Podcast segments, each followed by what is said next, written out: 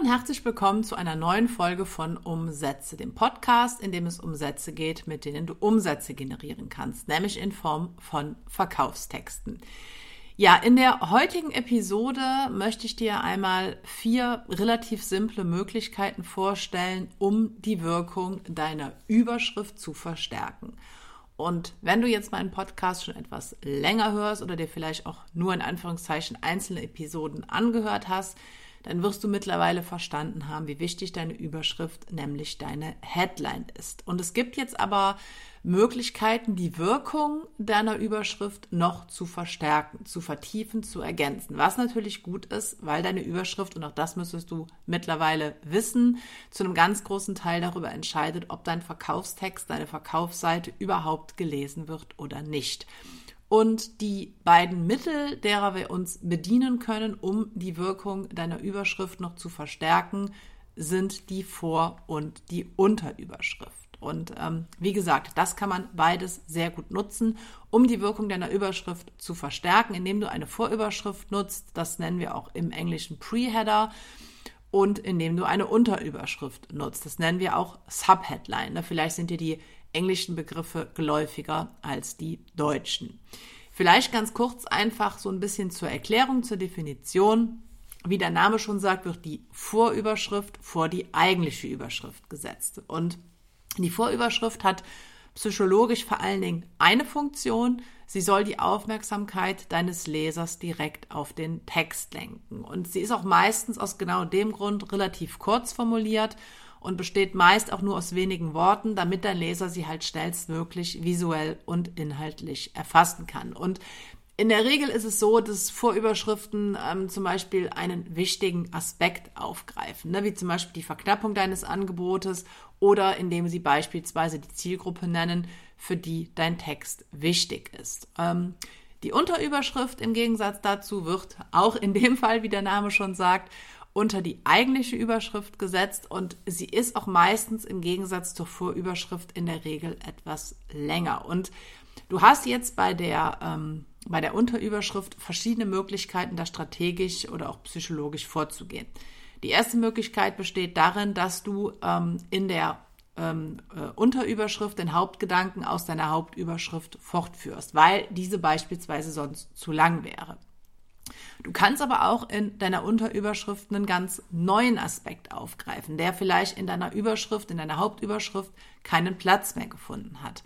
Oder aber die dritte Möglichkeit besteht darin, dass du beispielsweise einen zusätzlichen psychologischen Reiz aufgreifst, den du in deiner Unterschrift nicht unterbringen konntest. Und Besonders wenn du halt ähm, mehrere, mehrere relevante Aspekte ansprechen möchtest, um deine Interessenten zum Lesen deines kompletten Textes zu motivieren, eignet sich die Unterüberschrift relativ gut, weil sie einfach an der Stelle verhindert, dass deine ähm, Hauptüberschrift durch zu viele Informationen unverständlich wird. Weil wenn deine Hauptüberschrift aus vier Zeilen besteht, dann, dann wirkt sie eventuell so ein bisschen überladen. Ähm, dann sind Menschen nicht in der Lage, die wichtigsten Informationen direkt zu erfassen. Und wenn sie dazu nicht in der Lage sind, überfordert sind, wenn die Kapazität des Gehirns vielleicht überschritten ist, dann ähm, ja, schalten sie ab, dann schließen sie deine Seite möglicherweise und das wollen wir ja nicht.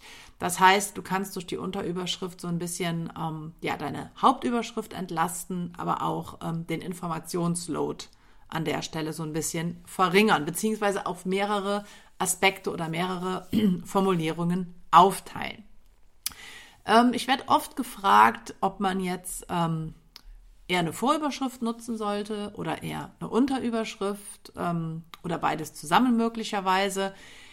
Ähm, ich habe in der Vergangenheit einige Texte gesehen, die waren im ja, Bereich der Überschriften relativ wie soll ich es jetzt sagen, überladen. Sagen wir es mal so. Die hatten eine relativ lange Vorüberschrift, die hatten eine relativ lange Hauptüberschrift und die hatten eine relativ lange Unterüberschrift. Und ja, es gibt sicherlich Fälle, in denen man das so machen kann. Das ne, kommt auch immer so ein bisschen auf das Angebot an, auf, ob du gerade eine spezielle Aktion hast, etc. Aber ähm, die Gefahr besteht natürlich dann einfach an der Stelle, wie ich eben schon sagte, dass deine Leser nicht in der Lage sind, ähm, alle Aspekte direkt und gleichzeitig zu erfassen. Und ähm, deswegen würde ich eher dahingehend tendieren, dass du entweder nur Vorüberschrift oder nur Unterüberschrift wählst, wobei auch das jetzt keine goldene Regel ist, die allgemeingültig ist, sondern das hängt natürlich auch immer so ein bisschen von der Länge bzw. dem Informationsgehalt deiner anderen Überschriften ab. Das heißt, du müsstest das ähm, ja im Zweifel relativ individuell gestalten. Wie gesagt, das hängt auch immer natürlich so ein bisschen ab, wie lang jetzt deine Hauptüberschrift ist, wie viele Aspekte du darin erwähnst. Ähm, da muss man wahrscheinlich auch einfach so ein bisschen ähm, Gefühl, ein bisschen Erfahrung entwickeln.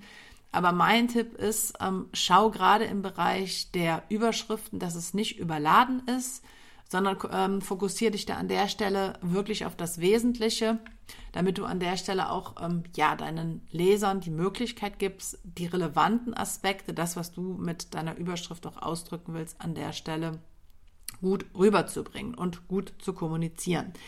Und ich werde jetzt sowohl für die Vorüberschrift als auch für die ähm, Unterüberschrift ein paar Beispiele geben. Vorher möchte ich jetzt aber noch mal so ganz kurz die vier Möglichkeiten zusammenfassen, die du hast. Also du kannst eine ähm, Vorüberschrift nutzen, die in erster Linie der Gewinnung von Aufmerksamkeit gilt.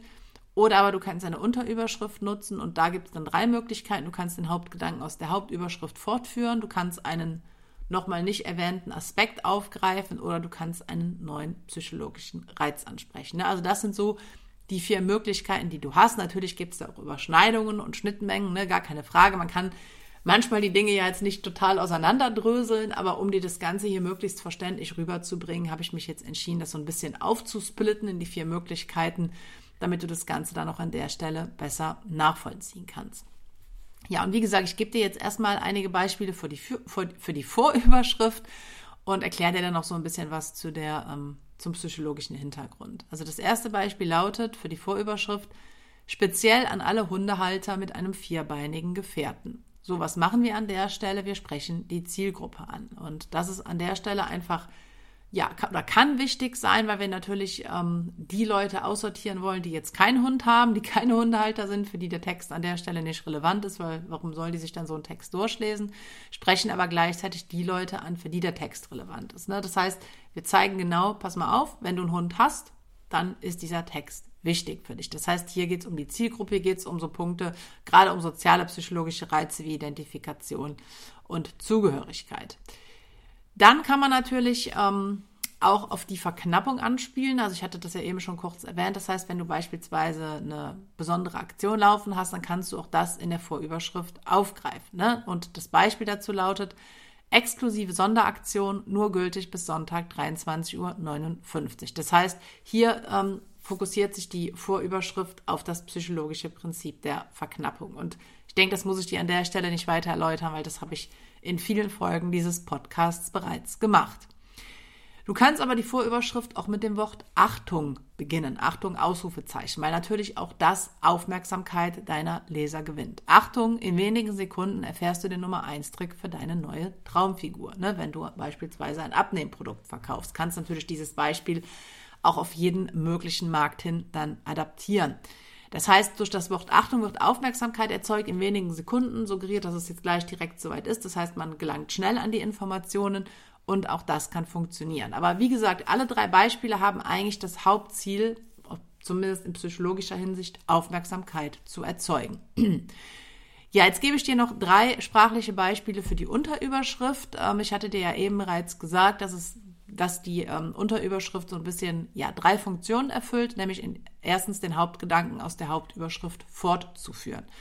Und wenn du dir jetzt vorstellst, dass du eine Abnehmseite hast, ein Abnehmprodukt verkaufst und deine Hauptüberschrift lautet, wie du in vier Wochen 3,3 Kilo abnimmst, dann liest jetzt weiter und dann die, könnte man die Unterüberschrift folgendermaßen fortführen. Punkt, Punkt, Punkt, indem du den Steinzeitmodus ausschaltest, der deinen Abnehmerfolg gerade noch verhindert. Das heißt, hier an der Stelle wird die Hauptüberschrift verstärkt, weil der Hauptgedanke an der Stelle fortgeführt wird. Man kann einen neuen Aspekt aufgreifen. Das würde, tue ich jetzt im zweiten Beispiel. Ähm, da geht es um äh, modernes Online-Marketing. Und da könnte dann die Unterüberschrift lauten, lasse erfolglose, teure und zeitraubende Printanzeigen hinter dir. Ne, um das Ganze nochmal an der Stelle so ein bisschen zu verstärken und einen neuen Aspekt hinzuzufügen. Und das dritte Beispiel oder die dritte Möglichkeit, die Unterüberschrift zu nutzen, ist nochmal ähm, neuen psychologischen Reiz anzusprechen. Und da könnte man jetzt, wenn man in der Vorüberschrift das noch nicht getan hat, auch nochmal Verknappung aufgreifen. Nämlich wichtig, Doppelpunkt, bitte beachte, dass diese Seite nicht für immer verfügbar sein wird. Das heißt, hier haben wir auch den Verknappungsaspekt, weil der, wie gesagt, einfach extrem gut funktioniert. Da aber dann nicht in der ähm, Vorüberschrift, sondern in der Unterüberschrift. Und ähm, ja, also ich kann dir nur empfehlen, dich auf jeden Fall solcher sprachlichen Elemente zu bedienen, weil sie, wie ich eben schon am Anfang sagte, auch die, ja, die Wirkung der Hauptüberschrift nochmal sehr gut verstärken können, hier nochmal auch vertiefend, ergänzend wirken können. Und wenn du dir schon die Mühe machst, ähm, eine gute Headline, eine gute Überschrift zu schreiben, dann solltest du dir auch genau die gleiche Mühe machen, ähm, das entsprechend dann mit weiteren sprachlichen Elementen an der Stelle zu ergänzen. Ja, Vor- und Unterüberschrift sind natürlich nicht die einzigen Bestandteile eines Verkaufstextes. Da gehören noch einige andere Elemente und natürlich auch einige andere psychologische Reize dazu. Das alles ähm, kannst du auch bei mir in meiner Online-Akademie Copy Skills lernen. Schau einfach gerne mal in die Notizen zu dieser Folge. Da findest du die entsprechenden Links. Ja, und ansonsten danke ich dir für deine Zeit, für deine Aufmerksamkeit und hoffe, dass wir uns in der nächsten Folge von Umsätze wiederhören.